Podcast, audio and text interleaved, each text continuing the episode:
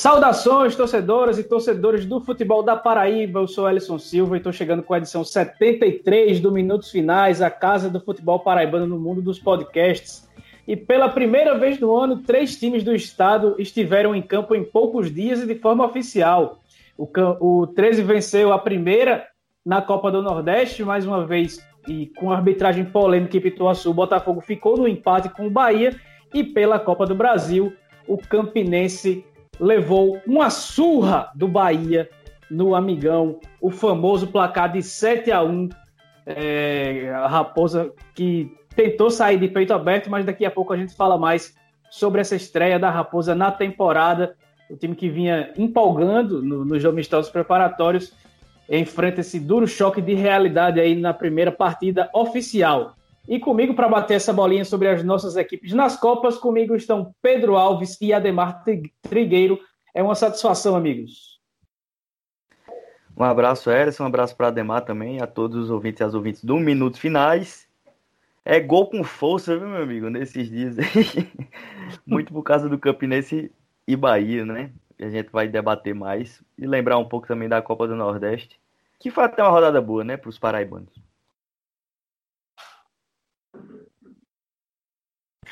Pois é, todos os clubes entraram em campo, mas talvez fosse melhor que não tivessem entrado, né? A gente vai falar sobre os paraibanos que estão bem na fita na Copa do Nordeste e sobre um paraibano que não tem mais fita na Copa do Brasil, né? A gente fala sobre tudo isso daqui a pouco. Pois é, já aproveito esse início de episódio para pedir logo para vocês nos seguirem no Instagram e no Twitter, arroba minutos finais e curtir nossa página no facebook.com/barra Minutos Finais. Dê essa moral aí para a gente que tenta produzir, pro, produzir conteúdo de qualidade para você ficar bem informado sobre o futebol do nosso estado. Agora sim, bora com a vinheta da banda Razamado para a gente começar a moer. O podcast Minutos Finais é a nova casa de discussão do futebol paraibano você pode ouvir onde e quando quiser. Basta ir no Spotify, Deezer, YouTube ou no site minutosfinais.com.br para ficar muito bem informado com as melhores opiniões sobre o futebol paraibano.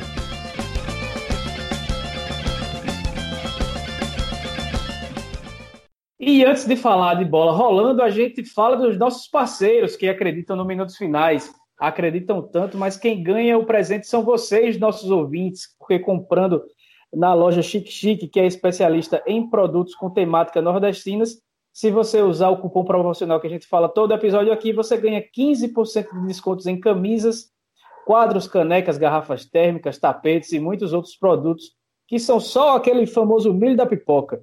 E qual a palavra de chave hoje, Pedro, para a turma ganhar desconto aí na Chique Chique? Rapaz, a palavra-chave acho que não tem como ser outra, né? Goleada. Goleada é a palavra-chave para você ter desconto de 15%. Já que a goleada foi ruim para o Campinense, vamos pelo menos fazer dessa goleada um descontinho para os nossos ouvintes e as nossas ouvintes lá no Chique Chique, que tem caneca, tem quadro, tem camisa e tudo muito bonito da moda nordestina lá na arroba Chique Chique Oficial no Instagram. Pois é, siga lá, arroba Chique Oficial no Instagram e use o cupom GOLEADA para ganhar 15% de desconto. Você que é raposeiro pode comprar uma camisa bonita aí para ficar um pouco mais feliz depois de uma jornada tão triste aí nessa estreia da Copa do Brasil.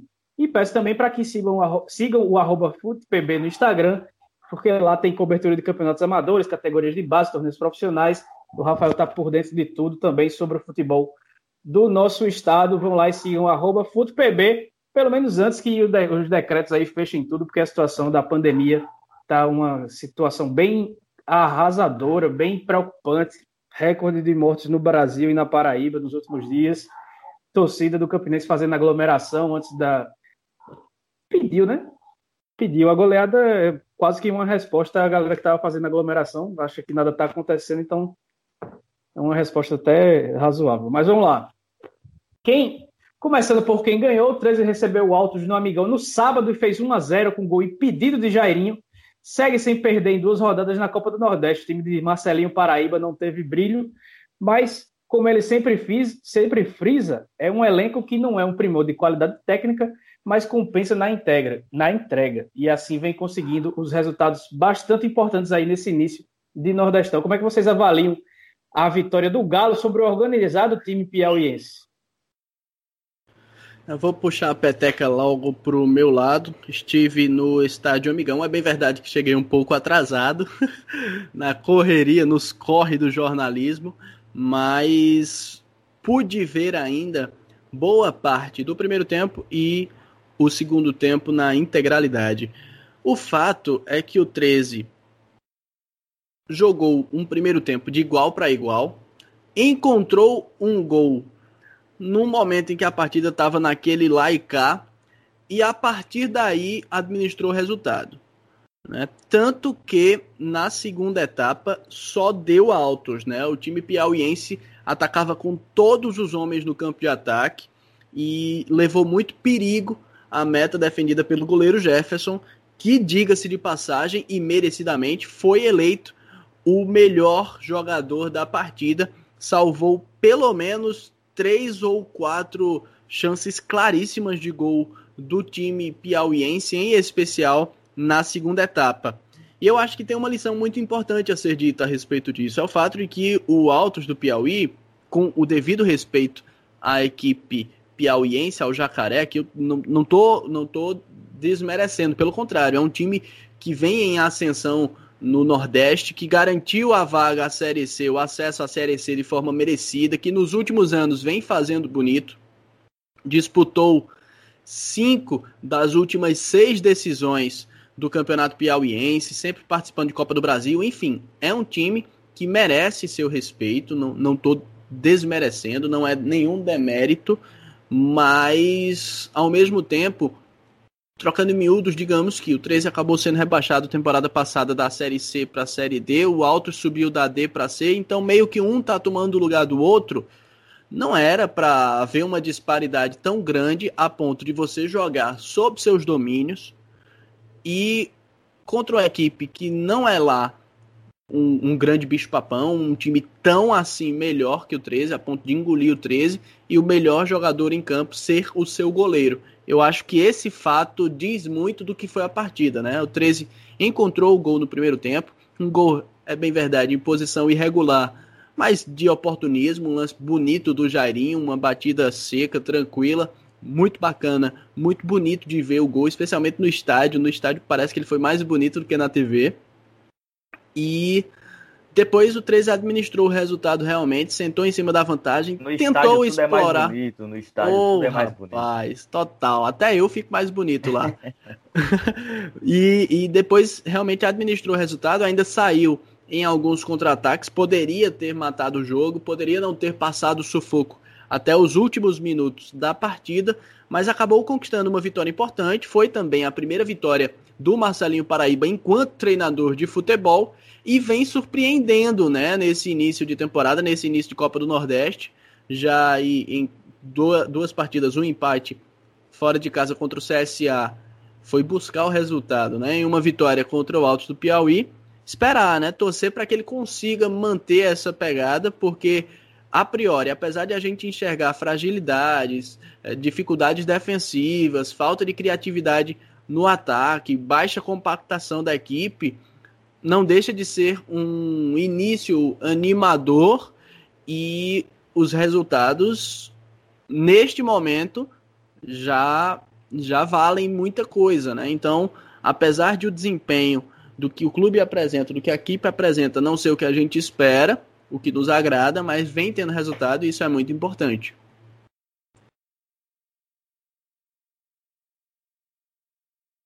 É, o, o, o Altos é um time bastante organizado, é um time que não à toa conseguiu acesso na Série D do Campeonato Brasileiro. Tem um trabalho muito bom do Fernando Toné, treinador paranaense que trabalha por lá desde o início da temporada passada. E no segundo tempo o Altos fez o suficiente para vencer e esbarrou numa atuação de gala monstruosa, fenomenal do goleiro Jefferson, que teve uma, uma jornada que eu não, não recordo de ter visto aqui nos últimos anos na Paraíba um goleiro pegar tanta bola no jogo só. Ele fez defesas difíceis e importantes, pelo menos quase chegando, acho que quase uma dezena dessas defesas na segunda etapa. E se, por exemplo, se fosse o Rubem Júnior, para trazer um exemplo quente no gol do Galo contra o Altos, era bem capaz do 13 sair goleado jogando em casa no Amigão. E a, a, a, a vitória veio na conta do, goleiro Jefferson e na conta do gol impedido do Jairinho, que tem 13 anos até hoje achando que não foi impedimento porque a bola resvala na defesa, mas aí cabe um pouco de saber a regra do futebol, porque um desvio na defesa não tira o impedimento, a não ser que comece outra jogada que o zagueiro tivesse pego a bola e tocado para trás, aí sim o Jairinho não estaria impedido. Foi falta no, no Emerson, não se não me engano, no Cleiton, foi falta acho que no Cleiton ali na, na, na, entrada da área, podia ter sido marcada a falta, mas o fato é que o, o lance, no Anselmo, isso, o fato é que o lance estava impedido, o camisa 9 do 13, que marcou o gol, o 13 não tem nada a ver com isso, aproveita a vitória e larga bem nesse início de Copa do Nordeste. No mesmo horário, no sábado à noite, é, o Botafogo foi a Ituaçu enfrentar o Bahia no mesmo palco que foi roubado na eliminação das quartas de final da competição em 2020. E mais uma vez a arbitragem causou polêmica ao anular um gol de Rafael Oliveira no começo do segundo tempo, que seria o 2 a 0 para o Belo, mas sem esse gol o Botafogo fez 1 a 0 com o William Machado na primeira etapa e no segundo, aos 45, já pertinho do fim, o Bahia empatou em um cochilo da defesa botafoguense que Patrick aproveitou para marcar de cabeça e deixar tudo igual.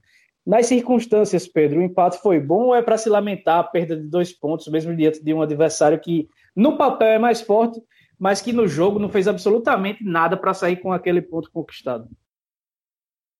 Eu acho que na, nas circunstâncias do campeonato foi um ótimo resultado. Nas circunstâncias do jogo já não foi, né? Por tudo que você já descreveu rapidamente. O Botafogo foi bem, né? A verdade é essa. Acho que para o que pode apresentar, para o nível que esse elenco pode apresentar, foi bem. Acho que a palavra sintetiza bem o, o Belo nessa partida foi equilíbrio, né? Foi um time que do, no início do jogo e até quase o, o, fim, mais boa parte do jogo, tentou atacar mesmo, tentou propor seu jogo. Mesmo enfrentando o Bahia, o Botafogo começou atacando, foi para o segundo tempo e, e buscou atacar. Isso eu achei interessante é, mas com equilíbrio, né? Soube também fechar espaços, se aproveitou, é bem verdade, de um Bahia, para mim, muito relapso, muito preguiçoso, e acho até que isso foi mais primordial para boa partida do Botafogo, pelo menos para a competição do Botafogo no jogo, do que o próprio Botafogo. Claro, como eu falei, o Belo fez sua parte, acho que fez o que poderia fazer, foi equilibrado, mas isso eu, eu, creio que não seria suficiente para fazer frente a um Bahia que quisesse jogar e que pusesse, botasse a bola no chão para se impor e é, tomar conta da partida, porque é um time bem melhor, né? E aí a gente viu isso contra o Campinense, é, é bem um retrato de que se o Bahia jogasse daquela maneira contra o Botafogo, não seria 7 a 1 de maneira nenhuma. Mas muito provavelmente venceria o jogo. Como foi relapso e o Botafogo jogou muito bem, assim, no ponto de vista de equilíbrio e de vontade, né? Teve uma, uma, uma gana interessante, que se viu muito menos contra o 4 de julho. A gente viu um Botafogo bem apático e bem relapso. O que o Bahia foi, o Botafogo foi lá contra o 4 de julho. No, no, no jogo em Salvador, foi o inverso, né? Um time ligado, um time que sabia atacar, sabia se defender. Teve chances até para fazer mais gol do que aquele único do William Machado. E acabou sofrendo um empate. Fez um gol, né? fez um gol, e aí eu acho que é polêmica, assim, porque é, é o, o, gol, na minha visão, foi legal, mas não vejo de maneira alguma como condenar a bandeira, de modo nenhum. Acho um lance bem complicado, bem difícil mesmo, ali, ajustadíssimo. E, e, claro, foi um gol legal, mas não, não vejo nenhum, de nenhum modo, assim, possibilidade de fazer uma simetria com aquele outro jogo, né? Ali contra o Bahia no ano passado, que ali sim foi uma, uma, erros bem mais simples de não serem cometidos e foram cometidos a favor do Bahia, ambos. Num jogo em também que o Botafogo tinha totais condições de vencer pelas circunstâncias do jogo. E nesse, nesse duelo, não, acho que foi, era difícil mesmo o lance da bandeira. Ela acabou errando e prejudicou o Botafogo, mas isso é do futebol, na minha visão. Como não tem VAR, né? Não tem muito o que fazer. E aí, mais, mais uma, uma questão dos acréscimos, né? Teve uma página de torcida do Botafogo, essa, essa eu achei engraçado. Não é aquela mais popular, não, é outra.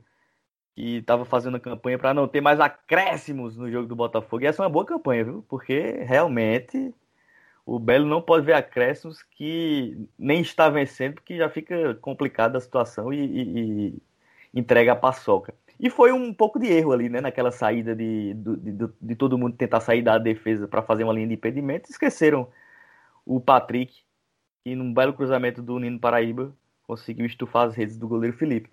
Mas eu gostei do Botafogo, foi uma evolução enorme, visto que o primeiro jogo, a estreia contra o 4 de julho, foi horrorosa.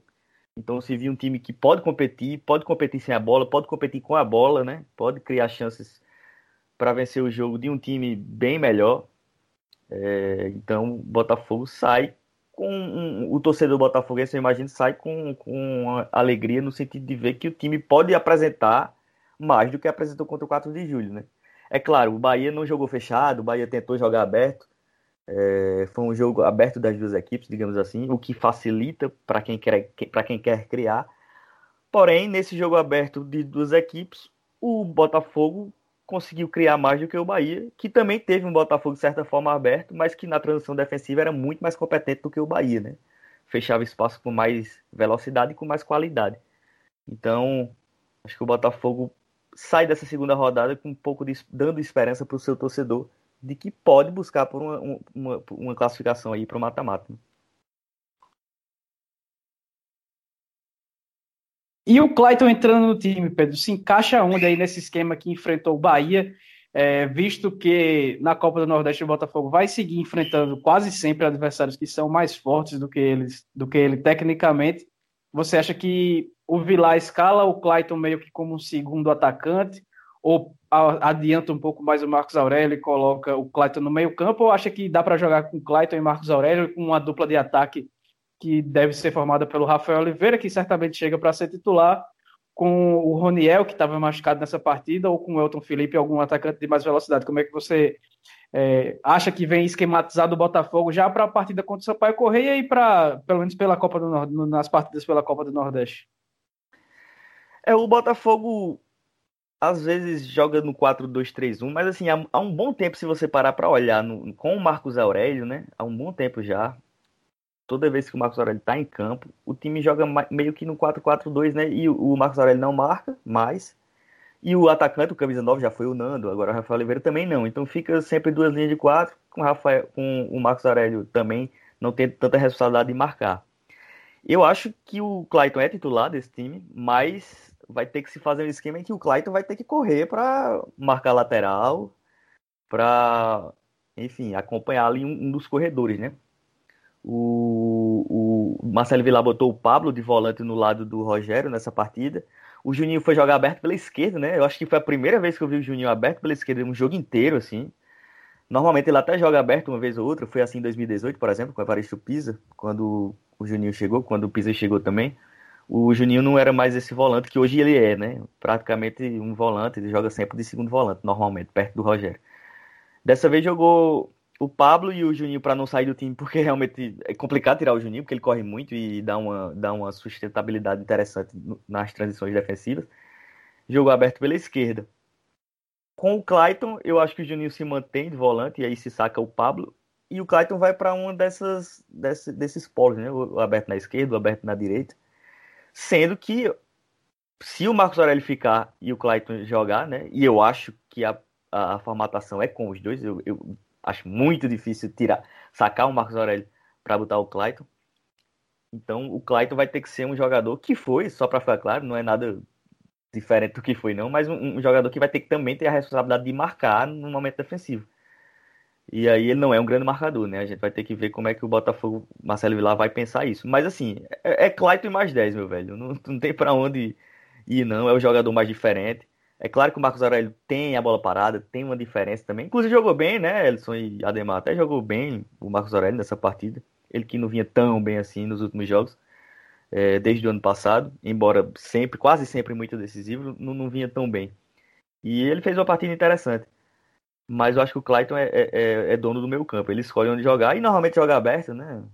Eu falo do meio campo porque é na segunda linha, né? Mas assim, ele joga mais aberto e, e tem que ter essa, essa essa essa moral mesmo. E com a bola ele chega muito para ser esse segundo atacante, como você falou. Quando o time tem a bola, ele, ele chega para definir. Foi assim em 2019. E é isso que o Botafogo vai ter que se organizar. Mas eu, eu tenho um pouco pela questão defensiva, o momento defensivo com Marcos Aurélio, Clayton e outro atacante que provavelmente vai ser Rafael Oliveira mesmo.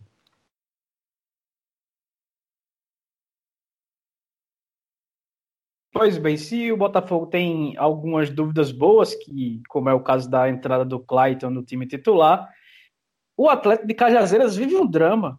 Porque antes da gente falar da Copa do Brasil, a gente vai dar um pulinho lá no Sertão, porque a, H, a H9 Soccer deixou o comando do futebol do Atlético de Cajazeiras e uma carrada de jogador deve ir junto.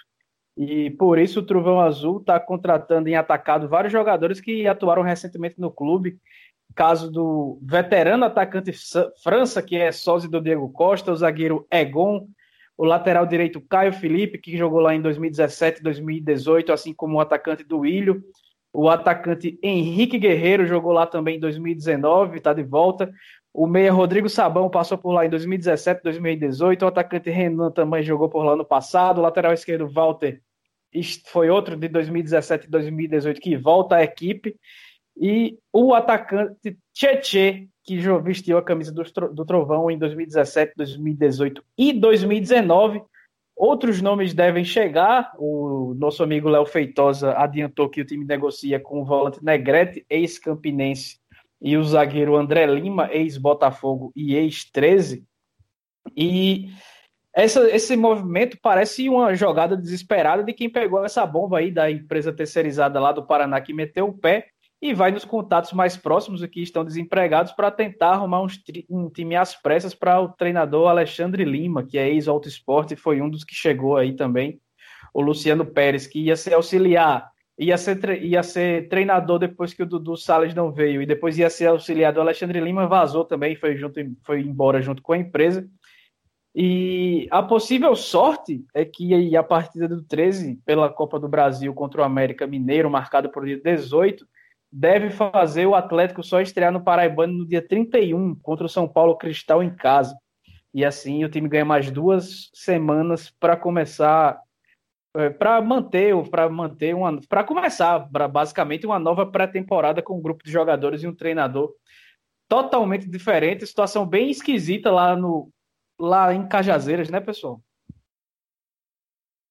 Pois é, né? Vamos ver o que é que vai acontecer. É muito em cima, né, para refazer um time que é o que parece que está acontecendo. Então é meio complicado. O Atlético já tinha colocado, na... acho, acho, que foi o Atlético que eu botei um, numa das lutas lá pelo rebaixamento, né?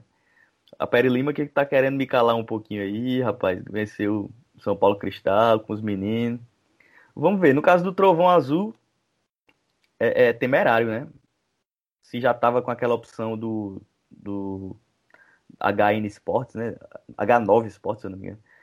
Era melhor ter ficado. Eu acho que essa mudança aí, não sei se vai dar tempo de fazer um trabalho é, com qualidade, né? A questão agora é até tempo, pode até contratar bem, mas tempo é que vai ser complicado. Já já começa o Campeonato Paraibano, se, se continuar o cronograma que a gente tem, né?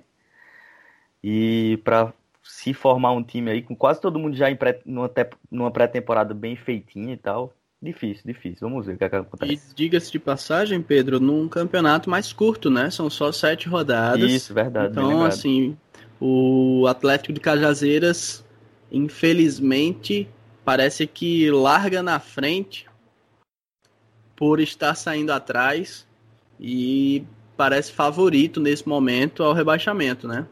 Lembrando que pelo regulamento só uma equipe acaba sendo rebaixada, apenas quem fizer a pior campanha realmente vai jogar a segundinha no ano que vem e parece que o Atlético de Cajazeiras está se, tá se esforçando para ser ele este contemplado, né? Porque as demais equipes têm mostrado atividade, trabalhos, etc.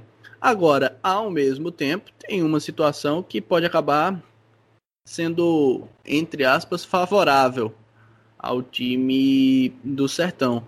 É que se por um lado as outras equipes já estão com seus elencos organizados, sua pré-temporada sendo feita, por outro, a maior parte dos campeonatos estaduais já começou no Brasil. inclusive na região Nordeste, né? Já tem campeonato estadual aí que já está do meio para o fim. Então, de repente, pode ser que o Atlético consiga um ou outro atletas vindos de outras equipes que já vão vir treinados, já vão vir com, com a parte física em dia, que vinham atuando até poucos dias atrás. Pode ser uma solução para o Trovão Azul, mas evidentemente que não é receita de sucesso, né? É uma tentativa de consolo para não dizer que, que o barco está prestes a afundar, né? E é o que se espera de, de desses, desses, dessas empresas que terceirizam futebol, né? Se vê que não dá certo, mete o pé e vai embora. Foi, pelo menos, a divulgação do próprio Léo Feitosa, que trouxe algumas possibilidades de contratação, foi que o acordo foi feito amigavelmente, mas aí quem paga é o Trovão, né? O torcedor do Atlético de Cajazeiras está meio que desesperado aí tá tendo uma alegria com o retorno desses jogadores importantes, mas aí já parece ser um elenco envelhecido. Talvez funcione para sete jogos do Campeonato Paraibano, mas é uma situação bem arriscada e bem complicada que vive a equipe que vai para sua terceira comissão técnica e seu segundo grupo de jogadores em um mês, um, um Rapaz, mês, menos um mês de pré-temporada. Né? O França viu grande contratação, meu amigo. 2012, pensa numa contratação para 2012. Exatamente, é um, um ótimo reforço para 2012. Está com 34 anos agora, há alguns anos já é, não, não, não, atua em times de, bem relevantes e aí vai pegar um time que vai voltar para um atleta quando ele teve boas passagens em um momento bem diferente da carreira. Vamos ver se ele joga, por exemplo, com o Diego Higino, se é que vai ficar, né? Parece que a situação é tão absurda no elenco que não vai haver lista de dispensa, vai ter uma lista de quem vai ficar, de tão grande que vai ser essa lista de gente que vai sair. Mas é isso, empresa terceirizada, é, confiar seu futebol a esse tipo de empresa, ainda mais nessa sem dinheiro, né, que ninguém sabe para que é que vai, que vai servir, porque ninguém perde dinheiro, mas é, é difícil que uma empresa dessa vá ganhar dinheiro trazer esse tipo de jogador barato para um clube como o Atlético de Cajazeiras, é isso que se espera que aconteça e mais uma vez não decepciona. Pedro falou aí da Pere Lima, que ele tinha citado em um episódio anterior como um dos favoritos ao rebaixamento. E aí a Pere Lima foi lá no Carneirão disputar a taça Eduardo Araújo com o São Paulo Cristal, em homenagem ao ex-dirigente do clube e ex-candidato à presidência da FPF que faleceu ano passado em decorrência da, do Covid-19. Louvável. Mais um dos 266 mil mortos nesse dia 10 de março, que a gente está gravando esse episódio, uma homenagem muito válida e importante, mas o, a Pere Lima mostrou que vem com um time de jovens mesmo e não vai contratar ninguém, vai ser isso que vai mandar para campo. O antigo time de Pedro das Sordas, que é dirigido pelo Dinho, entrou em campo com Conrado, Denis, José Werison, Jordan, e do Paraíba, Ezequias, Senna, Vitinho e Bruno, no ataque com Fábio Lima e o Peixeiro, uma boa base da equipe que foi semifinalista no Sub-20 do Nordestão no ano passado. O Lima ganhou por 3 a 1 enfrentando o, o Carcará do Engenho, que é treinado pelo Wilton Bezerra, que jogou com Nunes da Silva, Cleiton Gualberto e Guilherme, Augusto Recife, Léo Henrique Mike Silas, Biro Biro, Biro Paraíba, Leandro e Leandro Cearense, e é um, é, pela, pelo menos pela expectativa, Pedro, que a gente tinha criado aí dos dois times, é um resultado que é, preocupa o São Paulo Cristal e pode dar um, uma confiança aí aos meninos do Pere Lima é, em um amistoso jogando, jogando contra um time que vem que tem um investimento forte para o Campeonato Paraibano, faltando um pouco mais de 10 dias aí para o início da competição. É verdade. Mas, assim, é um, é um teste legal para os dois, né? Acho que isso que importa mais do que o próprio resultado.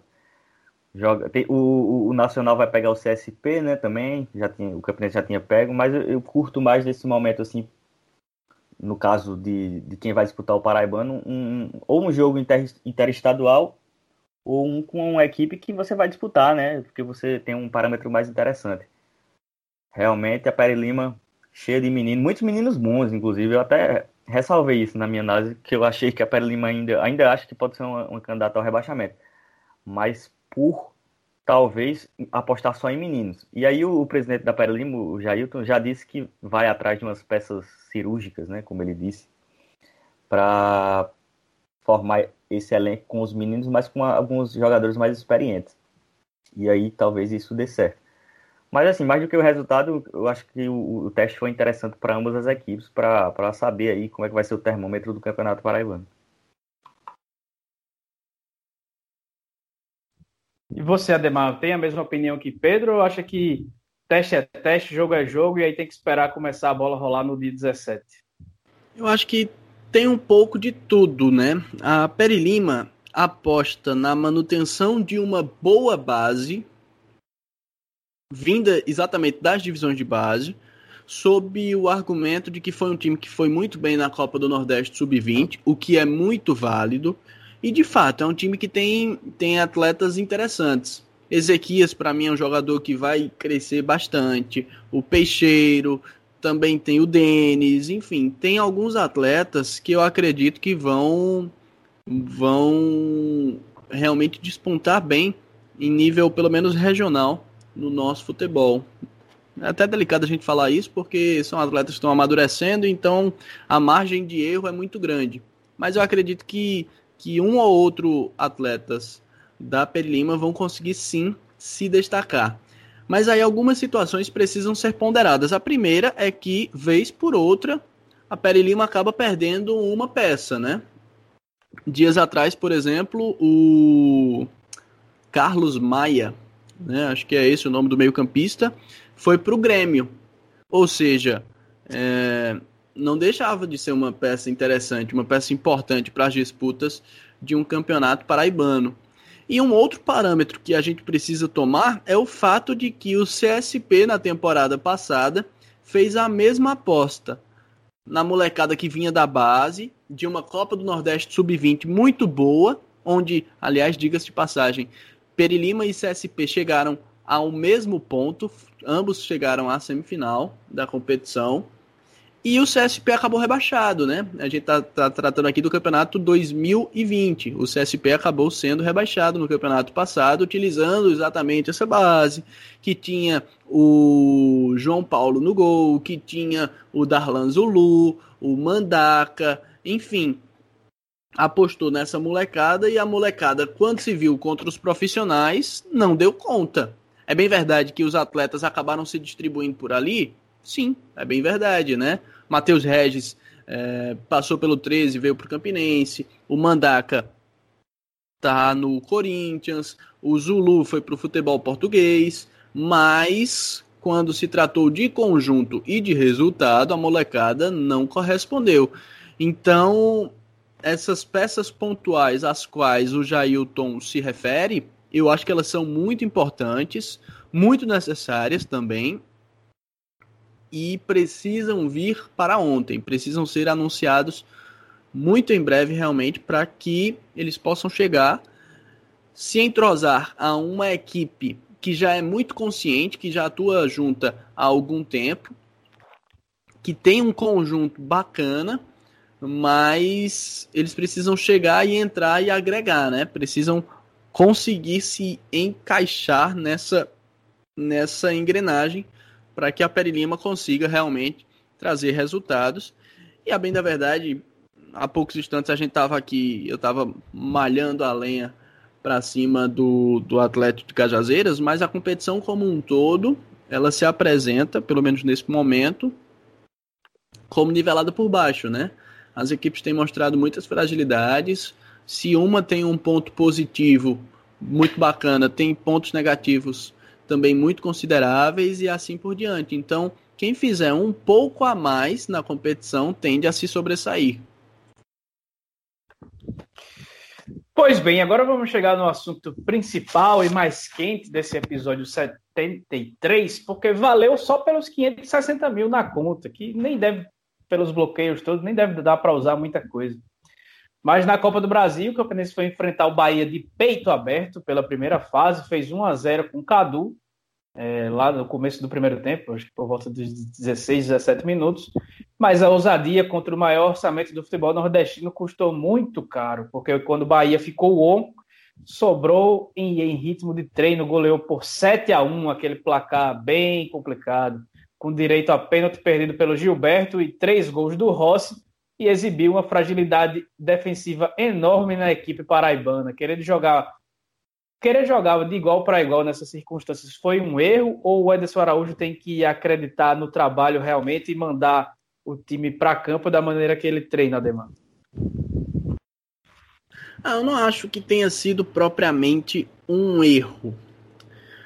O que é que eu entendo? Que você vai para uma Copa do Brasil, na situação atual, você de certa forma precisa ser um pouco franco atirador, porque se você jogar por uma bola e coisa e tal, existe o risco de você não conseguir sair do canto. E a primeira fase, vale lembrar sempre, ao time da casa só a vitória interessa. Então o time precisa realmente sair um pouco mais para o jogo.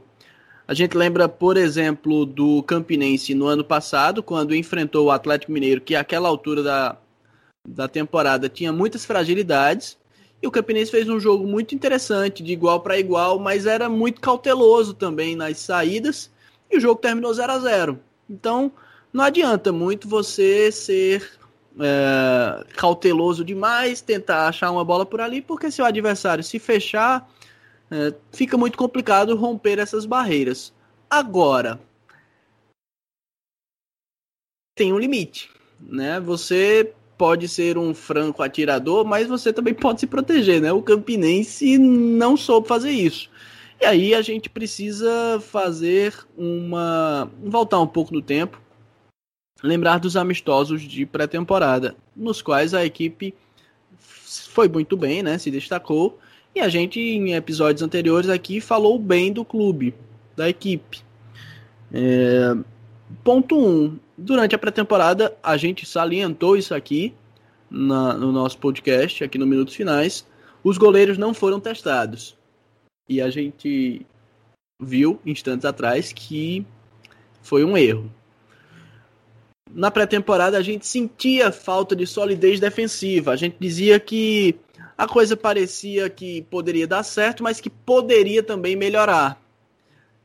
E também foi um erro, né? O Campinense, de certa forma, até sabia dessa limitação, dessas dificuldades. Nos bastidores, e aliás, abra-se um parêntese, bastidores são vida, né, gente? Se admitia que o setor defensivo era frágil, mas se apostou na ideia de que poderia dar certo. Eu lembro de um episódio no qual eu comentei com uma pessoa de dentro do clube a respeito da de que determinado atleta do setor defensivo não me passava segurança. E a resposta que eu recebi foi: é, mas ele é quem mais fala dentro de campo. Eu disse: pô, beleza, né? Vamos botar o cara para dar uma palestra. E aí é, a gente vem para essa partida contra o Bahia, a gente observa que o clube de fato tinha uma ideia isso vinha desde a pré-temporada, de transições rápidas, de chegar uh, facilmente às linhas de fundo e etc. Só que o Campinense encontrou o gol que ele precisava, ele só precisava daquilo, ele só precisava do gol. A partir de então, fecha os peitos, cara. Segura lá atrás, dá uma amenizada, você já conseguiu o seu objetivo. A partir de agora é só você defender a sua bandeira. Né? Não precisa continuar se expondo. E o Campinense não, o Campinense continuou aberto. E essa derrota significa muito. Tem a quantia financeira, que é importante. Tem o fato de você ter saído vencendo numa partida em que você só precisava vencer. Podia ter feito como o 13. Se instantes atrás eu estava falando aqui que o 13 eh, foi para frente, ou melhor, que o 13 achou o gol e recuou demais, etc. O Campinense só precisava ter feito isso na partida de hoje, né? Diga-se de passagem, o torcedor que, que nos acompanha, meia-noite e 21 minutos de 10 de março de 2021. A gente acabou de assistir Campinense e Bahia para poder estar tá gravando esse episódio para vocês. Todo mundo com sono, tendo trabalho amanhã, então dá uma valorizada aí também. Aproveita, dá uma compartilhada com os miguxos e, e vamos para frente. Mas voltando, essa foi também a maior derrota de um clube paraibano sob seus domínios na Copa do Brasil. É bem verdade que o Botafogo foi derrotado para o Vasco por 7 a 0 e para o São Paulo por 10 a 0, mas dentro de casa foi a maior derrota de um clube paraibano na Copa do Brasil. Este 7 a 1. E nos instantes finais da partida, a gente começa a fazer pesquisa, né? A gente gosta das estatísticas e tal. O Campinense estava perdendo por 4 a 0, por 5 a 0, por 5 a 1, perdão. Então fui pesquisar qual havia sido a última vez em que o Campinense havia sofrido quatro ou mais gols. Isto ocorreu em 2017 pela Série D do Campeonato Brasileiro, quando o Campinense foi derrotado por 4 a 3 para o Atlético Pernambucano. E aí eu quis esmiuçar ainda mais a minha pesquisa. Pulei para última vez em que o Campinense havia perdido por 4 gols de diferença. E havia sido contra o 13 em 2013, naquela partida logo em seguida ao título da Copa do Nordeste. E aí eu fui esmiuçando ainda mais, fui caindo de fato na pesquisa. A última vez em que tinha levado cinco gols havia sido em 2009. Quer dizer, é realmente para dar dor de cabeça ao torcedor. E se não bastasse, os gols foram acontecendo nos minutos finais. E aí o Twitter, a casa de meu Deus, tive que botar, né, que se tivéssemos mais um gol, aquela altura estava 6 a 1, o Campinense bateria um recorde. E esse gol aconteceu. O 7 a 1 sofrido instantes atrás para o Bahia representa a maior derrota do Campinense na história, enquanto clube de futebol profissional. Havia perdido também por 7 a 1 para o Náutico do Recife num jogo amistoso em 1960. Ou seja, a gente está falando aqui de um número de mais de 60 anos. E em partidas oficiais, foi derrotado pelo Santa Cruz de Recife na Série A do Campeonato Brasileiro em 1978 por 6 a 0. Ou seja, o Campinense, em se tratando de jogos oficiais, nunca havia sofrido sete gols, né? Então, realmente, o pior não é nem a derrota em si, é ela quebrar um movimento que vinha sendo feito de confiança do torcedor, de aproximação entre clube e torcida, que já vinha arranhada nos últimos tempos, e o torcedor estava acreditando que nesse ano podia ser diferente, de que o clube passava por apuros e por uh, um, um, aperto financeiro, mas de que estava sendo bem representado por pessoas que estavam ali próximas, de que o torcedor se via realmente nas figuras dos gestores. Só que aí tem uma situação como essa, e aí é uma mácula que não dá para pagar, porque realmente é uma derrota volumosa que fica na história. Não tem como ser diferente. O resultado é muito, muito, muito, muito negativo para o Campinense, não apenas pela proporção dos números, mas pelo que esses números significam.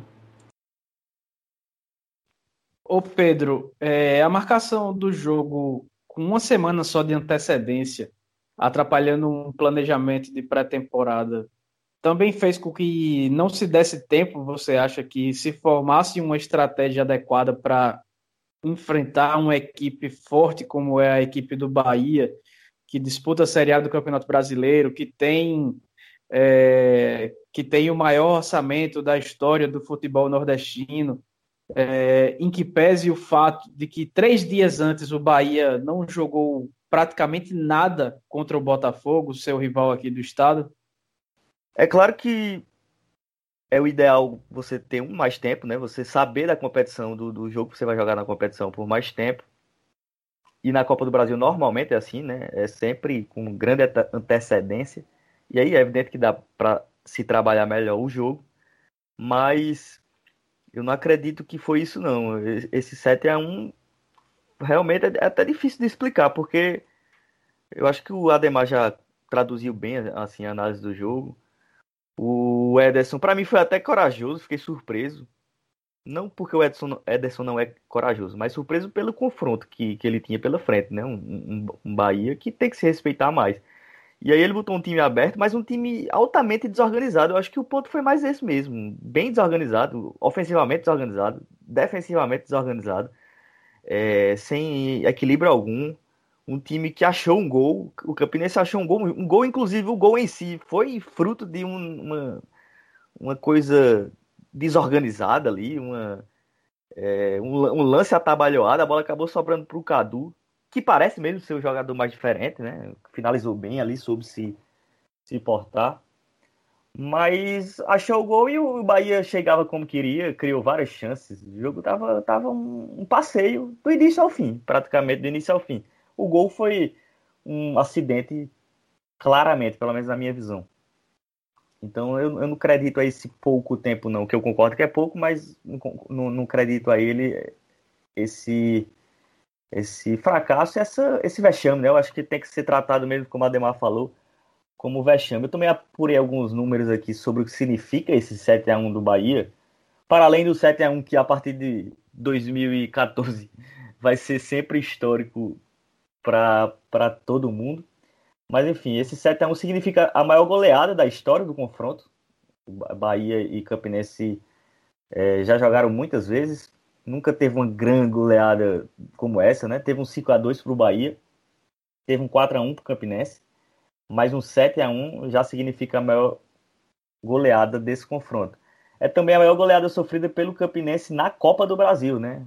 É, passa a ser um parâmetro aí de, de vergonha dentro da Copa do, da Copa do Brasil para o Campinense.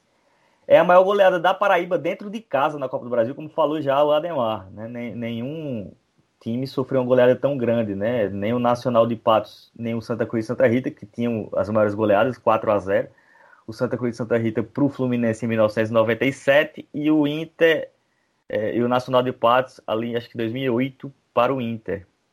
4 a 0 então o 7 a 1 já passa bastante aí desse 4 a 0 Então é, é, é, um, é uma goleada que significa muito para a história do Campinense, infelizmente, né? Mas assim, traduz bem, viu, o, o, que, o que vem sendo o Campinense assim, há, há alguns anos. A, a, a, falta de força que o Campinense tem de investimento por causa, por causa de dívidas, de desorganização.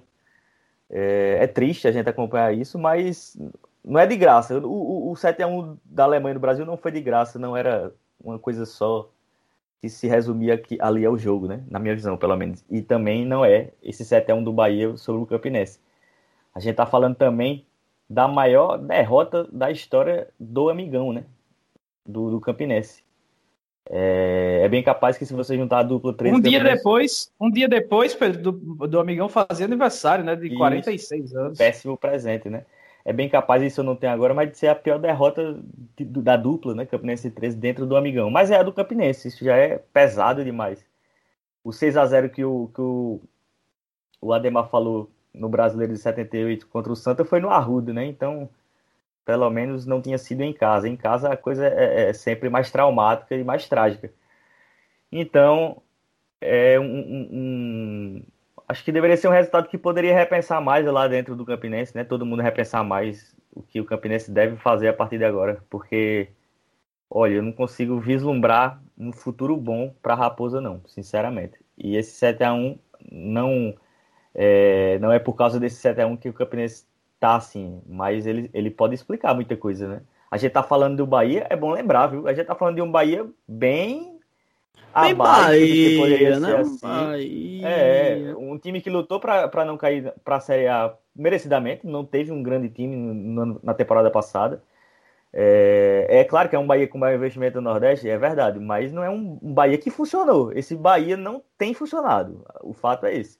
O Campinense surge aí como até um respiro para o Dado Cavalcante e para a torcida do Bahia, porque tá todo mundo lá é, bem na bronca com o que tem sido o Bahia. O investimento do Bahia não tem sido traduzido bem dentro de campo, a verdade é essa. Mas aí, contra o Campinense, a coisa ficou bem mais fácil. Né? Tá, pois como é, o Ademar, é fala, como pra... o Ademar vai, pode falar, Ademar, vai. Não, não, vai contigo, vai contigo, vai contigo. É, como você tinha falado, a gente tá gravando bem no calor do jogo, acabou o jogo, a gente tá gravando, é, é mais de meia-noite aí do dia 10, logo depois da partida, e não tem como a gente repercutir alguma possível mudança lá dentro do Renatão em relação ao elenco, a trabalho e tudo mais. Falta uma semana exatamente para o Campinense estrear contra o São Paulo Cristal no Campeonato Paraibano. Então acho que a, vai, vai, ficar mais para o episódio do fim de semana aí, depois dos jogos de Campinense de 13 e Botafogo pela Copa do Nordeste, a repercussão do que pode ser o futuro da Raposa, até para a gente não se alongar muito nesse episódio de 73. Mas, Ademar, é, teve um detalhe que chamou a atenção do jogo, é, no jogo. Dois detalhes, na verdade. É, três gols e o pênalti perdido por Gilberto saíram nas costas do lateral direito Aleph, que jogou com a camisa 17 para fazer graça para o gol lá de Brasília e acabou meio que prevendo o placar da, da partida, na verdade, né, com os números 1 e 7. Mas a segunda coisa que chamou a atenção foi o Matheus Regis no banco de reservas, ele que, pelo menos na minha visão, seria, até por permanecer do elenco do ano passado para esse ano, uma das referências técnicas no equipe. Surpreendeu, né, Alisson? Ah, ele, ele, não, ele não tá de titular, né? Isso, pelo menos nesse setor ofensivo, seria uma das referências técnicas dessa, dessa jovem Campinense. O que, é que, será que aconteceu e quanto isso influiu aí nessa, nesse desempenho tão sofrível da equipe rubro-negra? Ah, se vocês soubessem, ficariam enojados. Não, mas de brincadeira. É... brincadeira, peraí, brincadeira. Peraí que eu tenho um aqui que é importante. Aqui, peraí. Tem, né? Mas, mas você traz a sua? Rapaz. De novo. Como se fosse um treino de uma grande seleção contra um time de meninos. Galvão tá, Galvão tá bolado. Virou passeio, né? Mas olha, é, é, eu não sei até que ponto que essa partida, apesar de ser vexatória, de ser catastrófica, não sei o quanto isso deve também é, mudar muita coisa por lá. Porque havia uma convicção. Se sabia das fragilidades defensivas. Eu acho que esse resultado prova de A por B que o, a, a, defensivamente a equipe realmente não foi testada na pré-temporada e que reforços precisam vir para o setor defensivo. Isso é um ponto. Quatro reforços no setor defensivo, por baixo. Né? Por baixo. Agora, do meio para frente, eu não sei o quanto isso seria. Uh, o quanto necessita de mudanças mais drásticas, né? Agora, toda essa situação, toda essa conjuntura acaba colaborando, como o Pedro falou, né? De ter a, a, a limitação é, é, financeira, de ter as dificuldades. O Campinense, mesmo com, com todas as dificuldades que vinha enfrentando em anos anteriores, é, ainda tinha orçamentos um pouco maiores. Esse orçamento desse ano é inferior ao dos anos anteriores, ao das temporadas passadas. Justifica um 7 a 1 para o Bahia? Não, não justifica. Né? Fragilidades muito, muito acentuadas a gente notou no goleiro Rubem Júnior. Pelo menos quatro lances eram totalmente defensáveis e ele acabou entregando a peteca. O zagueiro Camerson também muito muito frágil, muito atabalhoado, muito inseguro. O Júnior Gaúcho muito lento. E o Aleph. Teve algum a... jogador que funcionou Aleph lá? Não era assim, né? não, hein? Não, mas assim, pode não ter funcionado bem, mas também não foi tão mal, né? Ah, tem uma, tem uma régua ali de você não ter funcionado, mas ok. Mas, tipo assim, no, defensivamente falando, Kemerson e Rubem Júnior e Aleph. Não, não, não, teve sistema defensivo, né? Pois é. Lamentável, né? A gente havia, inclusive, comentado dias atrás que, do ponto de vista de saída, de construção de jogo, era interessante a opção de você ter o Gabriel Pereira à frente da zaga. Só que o Gabriel Pereira não é propriamente um volante de pegada, né? Então isso também precisa ser revisto, né? Então talvez essa montagem, essa ideia, comece por aí, por encontrar uma forma de dar mais segurança uh, no meio de campo para evitar que, que os adversários cheguem com tanta facilidade ao setor defensivo. E no setor defensivo, amigo, aí tem que mudar. aí tem que mudar. Infelizmente, não tem como você levar sete gols em um jogo oficial. É, tem que organizar o sistema defensivo, porque eu, eu, continuo achando que não tem, assim, não existiu, pelo menos nesse jogo, né? A gente não viu um sistema defensivo. Que não começou nem do ataque, nada funcionou no sistema defensivo, né? Na minha percepção. Ah, eu acho que o jogo começou bem igual. O Campinense começou jogando bem solto, o Bahia também, então parecia um jogo promissor, mas o negócio desandou de um jeito que quando o Bahia forçou um pouquinho mais, quando o Bahia botou, apertou um pouquinho mais o pé, o Campinense muito frágil não tinha condições. E a propósito, só para a gente não deixar, não passar batido. É, na minha opinião, num primeiro momento, a arbitragem se mostrou um pouco tendenciosa a favor do time baiano, em especial no lance em que foi marcado um recuo. Eu tenho minhas dúvidas se fosse o oposto, se ele teria marcado a mesma coisa e não a penalidade máxima. Para mim, aquele lance foi pênalti.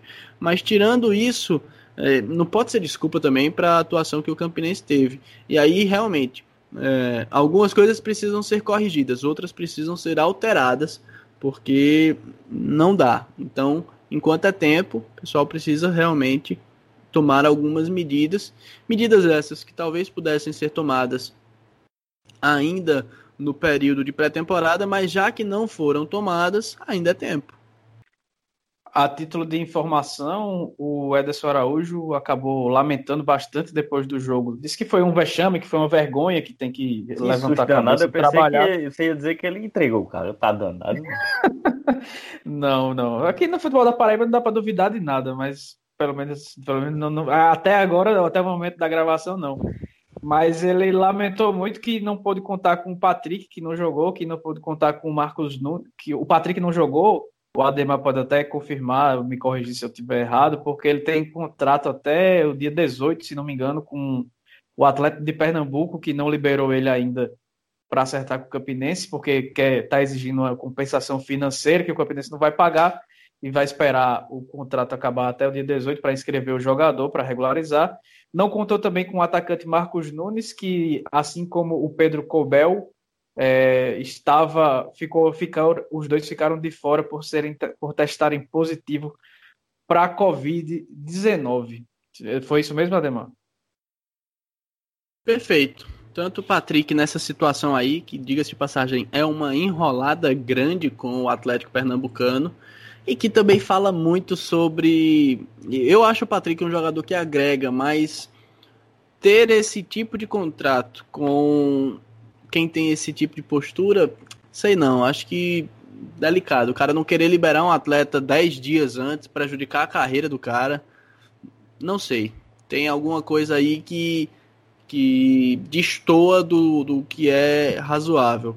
Quanto ao Marcos Nunes e ao Pedro Cobel, infelizmente estão acometidos da Covid-19 e a gente deseja a melhor recuperação para os atletas, né? Que eles realmente tomem cuidado, fiquem é, em isolamento, cumpram com as medidas que devem ser tomadas e que, que nada de mais grave os, os aconteça.